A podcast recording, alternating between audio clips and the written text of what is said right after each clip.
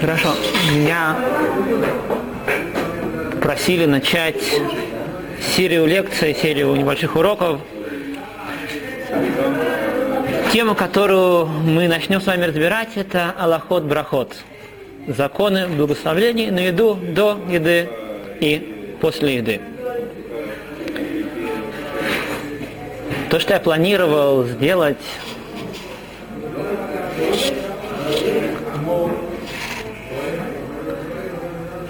построить уроки следующим образом, что, может быть, мы пытаемся не просто разобрать а, Аллахот, не просто пытаемся разобрать сами законы, а также разобрать источники законов, откуда они происходят, как они учатся из Геморы. Посаживаться. Еще раз начну сначала. Начинаем, как меня просили из сделать небольшую серию уроков по поводу Аллахот благословений. Я, может быть, начну с того, что сказать пару слов о том, что я планировал делать, каким образом это будет. То, что я думаю, нужно пройти по основным законам благословений и, кроме этого, пытаться также понять, показать, как эти законы учатся из Геморы, как наши мудрецы установили, на основании чего, пройти весь, то, что называется, Штулшилут, весь путь построения Аллахи, насколько это возможно, конечно, не углубляясь слишком глубоко в вглубь личной дискуссии, насколько это возможно в рамках такого маленького урока. И сказал, урок будет в основном аллахтический, это на тему Аллахи, но, может быть, сегодня в качестве предисловия пару слов вообще про благословление. Есть посук в книге Дворим, когда Машер Бейну говорит свою уже, можно сказать, прощальную речь перед своей смертью, уже на поступах в землю Израиля, он говорит еврейскому народу, среди, против всех вещей, которые он там сказал, «Машем локеха дрошми имха, ки им лера». Что Всевышний требует от тебя, он обращается к народу? Самое главное – это ера, ера шамай, богобоязненность. Мы видим, что это одна из центральных вещей, которые требуются от еврейского народа, от еврея. Читали недельную главу. Совсем недавно Авраам после того, как он достиг вершины своей работы служения Всевышнего, Акидат Исхак, жертвоприношения Исхака, после того, как он прошел Всевышний, говорит, а ты отдайте Кирейлу Кемата. Теперь я знал, что ты боишься Всевышнего. Это то, то, та самая большая ступень, которую он достиг. Это то, что Всевышний требует от еврейского народа. Богобоязненность. Это то, на чем держится на самом деле все служение Творцу. Это, это на этом держится, и к этому мы стремимся. Это начало, это конец во многом. И наши мудрецы Хазаль в Гемаре, в трактате Миноход говорят следующую вещь по поводу этого посука. Машем лакеха дуреш мимха. Они находят на посуке намек ма меа, сто. И говорят наши мудрецы, что здесь есть намек на сто благословений. Что Всевышний от тебя требует, богобоя... как богобоязненности, это сто благословений, которые постановили мудрецы, которые должен каждый еврей говорить изо дня в день. Равольба отмечает в своей книге Алишур, что мы видим в этой геморе, что благословение перед едой, все остальные благословения, которые мы говорим в течение дня, это как бы частный путь достичь Ират Шамаем, богобоязненности. Да, то, что, то, что Всевышний здесь сказал, Ма Шем чего от тебя требуется? Это как бы пик, к чему требуется прийти еврею. Мудрецы говорят, что что здесь есть намек на сто благословений. То есть сто благословений это некоторый частный путь, как этого достичь.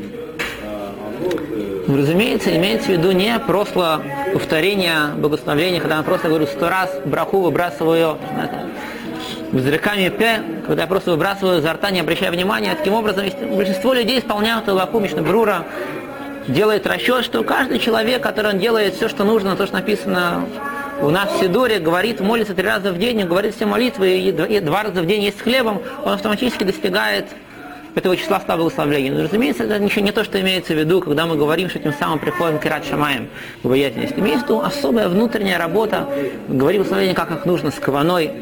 Можно долго говорить, а не собираюсь делать в рамках этого урока, как нужно говорить благословение. Это не цель наших уроков. Но мы видим, что если мы правильно говорим благословение, это можем достичь богобоязненности. То, к чему от нас, в общем-то, и требуется. С другой стороны, Кузари говорит, когда царь спрашивает Равина, Кузарский царь, описать ему, как выглядит жизнь благочестивого человека, как не рахасид. Он дает ему подробное, красивое описание, и среди прочего он говорит, что то, что доставляет особая радость в служении Всевышнему во всей его жизни, это брахот перед едой. Кузари его спрашивает, наоборот, человек, который должен говорить брахот, это лишь его тирдаза бешвело, это его только отягощает. И Кузари подробно объясняет, что наоборот, когда человек перед тем, как получает удовольствие, сосредотачивается, думает, оборачивается, чтобы дать благодарность тому, кто ему это дал, то это его приносит, он получает больше удовольствия от того, что он сейчас получает. И это приводит к Ашем. Так что брахот это тоже не дерах, не только к Ират Шамаем, не только к богобоязненности, но тоже к любви к Творцу. То есть это ключ ко всей Авадат ко всему служению Всевышнему. Ну, а раз так есть такой простой ключ, то почему же мы не так просто не пользуемся? На самом деле, разумеется, не так все просто. Рамхаль говорит в Месилат и Шарим, что человек в этом мире, он находится в постоянной войне. Всевышний постоянно, с одной стороны, он создал этот мир для того, чтобы мы дать нам возможность некоторого пройти некоторые испытания и своими силами заслужить, достоиться своей доли в будущем мире. И для того, чтобы это было, мы сами ее заслужили, он ставит некоторые испытания весь мир, как говорит Мисал Тишим, человек в этом мире находится Иней Милхамало по ним вахор. Он находится в войне со всех сторон, справа и слева. Ел бен Хайль, если он будет доблестным борцом, он сможет в ней победить и достичь того, что нужно. Есть, на самом деле, когда мы смотрим на свою жизнь, говорит что человек находится в постоянной борьбе, по ним вахор, он постоянно в вечной схватке. Большинство людей на самом деле это не чувствуют. Мы живем, бывают какие-то отдельные испытания, мы не чувствуем, что у нас постоянная борьба с какими-то силами, с Ецарара. На самом деле, во многом на причине, что мы просто очень многие так часто проигрываем много сражений, еще их не начав. Например, это пример благословения. На самом деле, человек говорит, в день как минимум 100, иногда больше благословений. Каждое из них на самом деле это некоторый уцар, некоторое богатство необычайное, которое мы можем сейчас схватить. И, разумеется, противоборство и силы, каждый раз перед тем, человек говорит какую-то браху, они собираются силой, чтобы нам это помешать. У них есть много разных способов. Это наши какие-то беспокойства, приходят разные мысли. В тот момент, когда мы сказать браху, звонит телефон, еще что-то, автобус, еще. То есть, на самом деле, говорить брахот казалось бы так просто, на самом деле это очень-очень тяжело. И надо искать какие-то средства, чтобы на самом деле как-то с этим бороться. Есть много разных способов, как а, работать над тем, чтобы говорить брахот лучше, сосредоточенно, более качественно.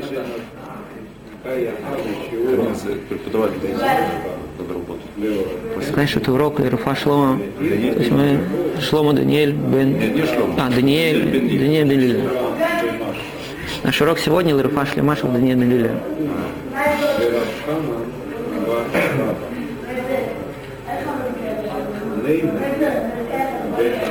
Ну, кроме каких-то патентов, способов, есть одно общее, общий совет, который дает нам Рабустроль Саланта, что когда у человека есть какое-то тяжелое испытание в борьбе с Яцерара, говорит Рабустроль Саланта, у нас есть гемора, им погалаха, на варзе машкел бет мидраш. Если ты встречаешься в войне лицевой с Яцерара, нужно его тащить в бет мидраш. И говорит тоже говорят наши мудрецы, барат есер бара, барат лаха есерара, барат лаха тора таврин, что я тебе сделал врага есерара, давайте я сделаю против него лекарство, изучение Торы.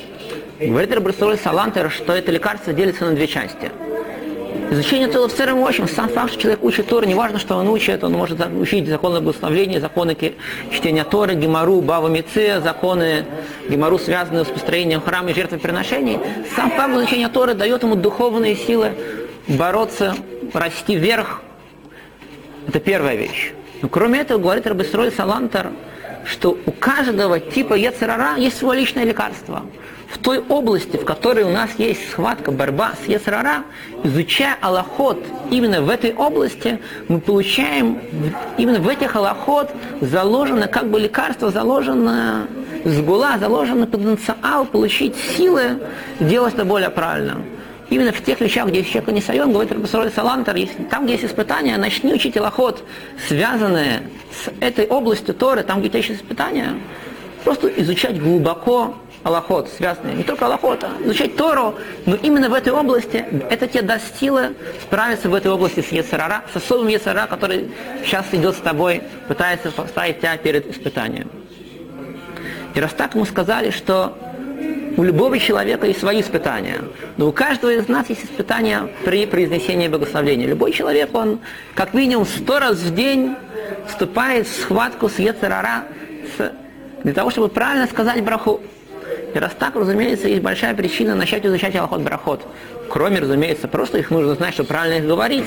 Но даже без этого, просто это тоже нам поможет, когда мы будем, если мы начнем сейчас изучать благословение, не просто учить Аллахот как таблицу. Есть мало сегодня книг, которые можно найти таблицу, каждый вид еды, какая, какая браха на него говорится. Но это не про то сейчас идет речь. А именно про более глубоко пытаться понять, откуда растут эти аллахот, как они выучиваются, понять основные принципы, на которых построен аллахот брахот.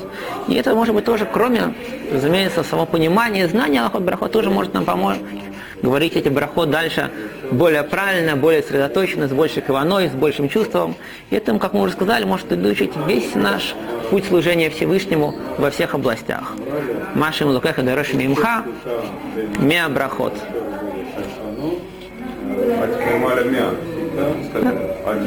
Аль-Крама элемент, да. То есть не то, так, одно из объяснений, которое там есть в Геморе, там то, перевод еще несколько объяснений, как выучить этого посука, есть, из гематрии, из количества букв в посуке. Есть разные способы, по мнению решением, как это выучится с идеей из этого посука. В любом случае, то, что говорят наши мудрецы, что, как мы сказали в начале урока, что благословление, сто благословений в день – это некоторый частный путь достичь богобоязненности и также и любви к Творцу, и может нас весь наш путь служения Всевышнему.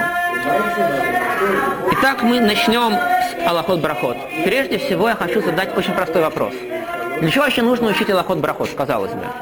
Можно было на самом деле отменить, крайней мере, на уровне практического знания. Ну, разумеется, мы сказали, что есть мецва учить любую область Торы, точно так же есть мецва учить законы жертвоприношений или ритуальные нечистоты. Но с точки зрения практического знания, ведь у нас есть одна очень простая известная Аллаха. Коль давар шамар лавша, коль ясайда и хува. Любая вещь, любая, какой бы то ни был продукт питания, если я говорю на него браху перед едой, шаколь не я бедворо, это общая браха, и я уже исполнил заповедь говорить браху. У нас есть достаточно сложный аллахот, который мы с пройдем, на каждую вещь свою браха, но есть своя браха особенная. Но если я сказал шаколь, я исполнил заповедь. Раз так, зачем нам морочить себе голову? Крайне мере, может, прежде всего, выучим это одну Аллаху, Амар Шаколь Отца, и мы свободны от дальнейшего изучения. Все проблемы решились. На самом деле все не так просто. Прежде всего, разумеется, это тоже называется бедиават, это постфактум. Человек, который говорит шаколь, он на самом деле, он не нарушил запрет есть без брахи. Ведь брахот есть две вещи. Есть мецва сказать брахот, позитивная, повелительная заповедь сказать брахот. И кроме этого мудрецы говорят, что есть запрет получать удовольствие этого мира без брахи. Мудрецы говорят, что это запрет, который называется миила. Как это подобно человек, который получает удовольствие от вещей, которые лежат храму для своих будничных нужд. Это является очень строгим запретом Торы Милы. Говорят наши мудрецы, что коль мишен и было амазе, было брахамаль. Любой человек, который получил удовольствие от этого мира без благословения, он нарушил запрет Милы. Он как будто берет вещи, принадлежащие храму, для своих личных целей. Потому что земля, как говорит Гемора, Лаше Марисум Луа, вся земля и все, что ее наполняет, она принадлежит Всевышнему, но если мы говорим брахот, то тогда мы получаем, разрешение пользоваться ей для нашего, для наших нужд. Если мы пользуемся без брахи, мааль. Так человек, который стал он уже не нарушил этот запрет. Он, он не мааль. Он не, это не называется, что он взял для своих нужд без разрешения. Тем не менее, запрет этот он не нарушил. Тем не менее, есть заповедь мудрецов говорить на каждый вид, сказать особое благословение Всевышнему. И эту позитивную заповедь, так как мудрецы постановили, он не исполнил. Не исполнил.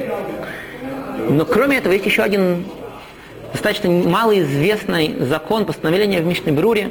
В Мишне Бруре в главе ריש בית, Шулхан Арухе, в Симане ריש בית, в конце его, когда Рамо приводит там этот закон, что на любую вещь, сказал שהכל, он יצא, он же исполнил заповедь, говорит Мишна Брура, что речь идет о человеке, который знает הלכות ברכות, учил их. И если, несмотря на то, что он знает основной הלכות ברכות, он вошел в какую-то ситуацию, что он не все равно не знает, что благословить, потому что это какая-то сложная логическая проблема, или потому что он просто не знает, из чего сделан данный предмет питания, на который он сейчас собирается благословить, у него нет возможности выяснить просто, из чего это сделано. Про это сказано, что в случае сомнения мы имеем право сказать брахуша аколь. Но человек, говорит Мишнабрура, который не учил Аллахот брахот, он не имеет права говорить шаколь, пока он их не пройдет. Лех лахохам вейлмат, пусть идет в Бет-Мидраш к мудрецам Торы, к, логическим книгам выучить. Пока он еще не выучил, не имеет права пользоваться этим патентом. Так, разумеется, есть обязанность знать, по крайней мере, основные базисные аллахот брахот, чтобы иметь просто правила, на самом деле, правильно благословлять. Кроме того, знаешь, изучение Аллахот это нам даст какие-то дополнительные силы, чувства, региш в произнесении благословения. Так я надеюсь. То, теперь перейдем, у нас осталось уже не так много времени до конца сегодняшнего урока, но начнем что-нибудь, основную логическую часть урока. Мы начнем наши уроки с темы благословления на хлеб. Хлеб всему голова, и с этого мы начнем. Благословление на лехом. Известно, что на хлеб, лехом, мы говорим о мойце лехом мина арец. Особая браха на этот частный предмет, именно вещь, которая называется хлеб, лехом, у нас есть особая браха о мойце лехом мина арец. И раз так, нам необходимо сейчас прежде всего определить, а что же называется хлебом. Может быть, есть какое-то предложение? Я приведу пару примеров. Что, какое определение хлеба, может быть? Может дать из присутствующих? Что мы определяем, что мы называем хлебом? Если видно, что человек, который много учился, сразу дает точное определение. То есть, разумеется, нельзя здесь пользоваться разговорными определениями, особенно из нашего русского языка. В русском языке могли сказать тоже кукурузную лепешку, она тоже могла называться каких-то, может быть, хлебом.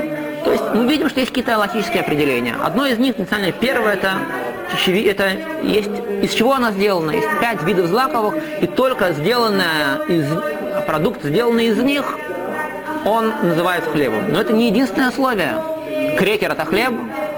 Почему нет? Он тоже из, злаковых. Есть еще, говорят, что еще три условия дополнительные. Из чего он сделан? Какие ингредиенты?